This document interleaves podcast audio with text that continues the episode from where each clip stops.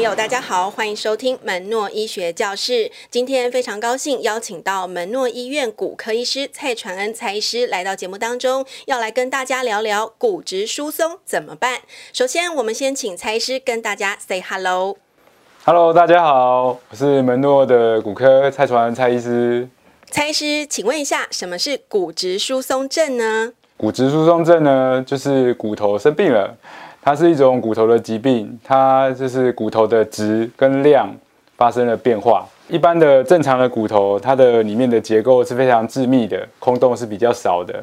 那随着各种因素，它可能里面的骨质流失了，里面的洞变多了，哦，就造成骨头变得比较脆弱，经不起打击。那受到受伤的时候，受到外力的时候，它就容易可能受伤、骨折、形变这样子。比如说，这是一个脊椎骨的骨头。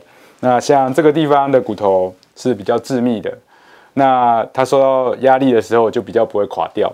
但是像这个地方的骨头，它就里面空洞变多了，可能受到压力的时候，它受到挤压，它就发生了一个变形的状况。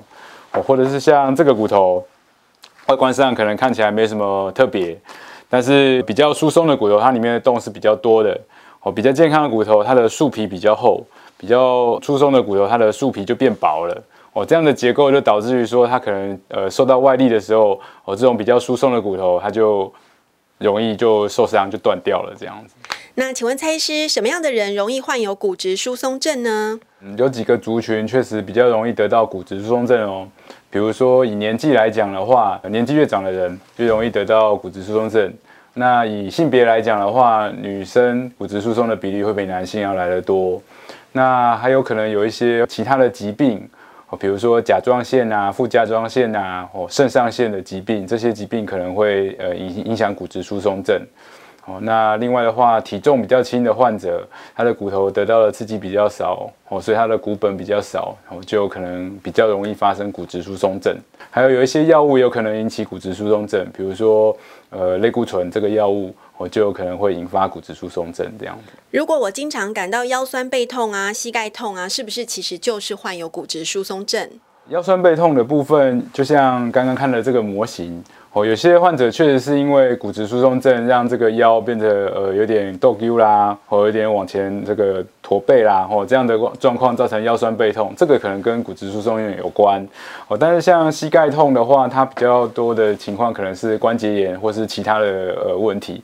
骨质疏松症本身在发生骨折之前啊，它应该是无声无息的，是不会疼痛的。哦，所以这个如果要区别的话，可能还是要到医院来接受 X 光的检查，会比较确定。那请问医生要如何来预防骨质疏松症呢？骨质疏松症的预防，就像刚刚讲的，我们的人体的这个骨本啊，会在二十岁的时候达到最高峰，那之后会随着时间慢慢流失。哦，所以我们想要让我们的骨本越好，远离骨质疏松症的话，就是要像这个开源节流一样，累积骨本，然后减少它的流失，哦，开源节流。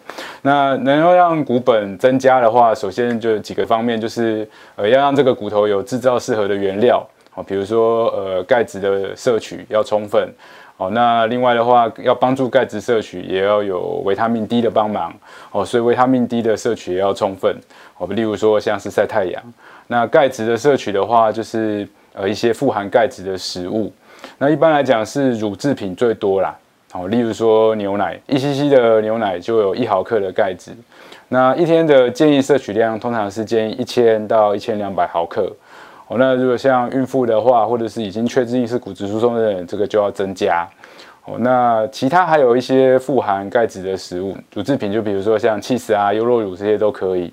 哦，那其他的包括这个绿色的蔬菜，比如说绿色的甘蓝菜啊。花椰菜啊，菠菜啊，苋菜，哦，另外像是呃中国人常用的豆腐，哦豆呃豆浆，里面也有一些钙质，还有一些坚果类的，比如说芝麻，呃杏仁啊，哦还有像小鱼干啊这一类都含有钙质的食物。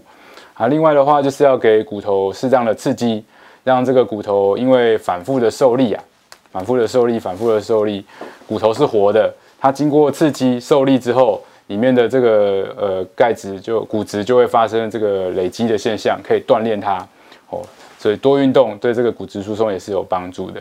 那请教医师，刚才您有提到说多喝牛奶可以补充钙质，然后可以预防骨质疏松症，所以我可以每天喝很多很多的牛奶，然后就可以预防骨质疏松吗？是，这是个很好的问题。呃，关于钙质的这个摄取或是牛奶的摄取的话，我们是建议，呃，如果要补充的话，就是要规则。的持续性的补充，那也不要突然过量，然后又突然不喝。这种嗯突然增加又减少的话，其实有可能会增加身体一些其他结石的几率啦。那另外的话，前一阵子也有呃医学报道，就是男性如果有心脏病的状况，那如果说你长期使用过量的钙质的话，可能会增加这个血管硬化、心脏病的风险哦。所以这个也是要特别注意，就是。持之以恒的，尽量从饮食的方面，这个温和的补充，这样是比较安全的。那再请教医师，就是我们常常会听到骨质疏松症这样的问题是在女性朋友身上，嗯、那男性会不会也有骨质疏松的问题呢？是的。其实这是一个常见的骨质疏松的迷思。那实际上，不管是男性或是女性，一样都是到了二十岁之后，骨质会开始慢慢的流失。只是因为女生，呃，在差不多五十五岁、六十岁以后，可能因为更年期，就是荷尔蒙结束的关系，导致这个流失的速度变快了。哦，所以变成女生的骨质疏松症会比男生大概提前十年左右就会比较明显。那实际上在男性还是有可能会发生骨质疏松症，哦，或者是说，呃，有一些男性因为他特特别的状况会需要接受一些荷尔蒙治疗，这种呃族群的话，也有可能会增加这个骨质疏松症的风险。另外，坊间有一说，就是说走路能够预防跟治疗骨质疏松症，真的是这样吗？呃，走路对于骨质确实是有一定的帮忙，因为走路基本上让我们的下肢啊承受我们的体重，哦，这样子去锻炼我们的骨头，呃，所以呃，常常走路来讲，对这个髋关节的骨质啊，还有对这个腰椎的骨质，应该是有一些注意没有错。但是至于说治疗骨质疏松症的话，嗯，就要可能还。它不是单方面的啦，就是说，呃，运动的方面有没有做到？那可能呃，补充钙质的方面也要做到。那另外就是，如果说已经真的到了严重的骨质疏松症，可能药物治疗的方面也要做到，多管齐下，我这样来治疗骨质疏松症的效果会比较好。好，谢谢蔡师。今天我们的门诺医学教室邀请到门诺医院骨科医师蔡传蔡医师来到节目当中，跟大家聊聊骨质疏松症。呃，希望大家有空呢，可以呃多运动，然后多补充钙质。呃，感谢你们的收听，我们下次再见喽，拜拜，拜拜。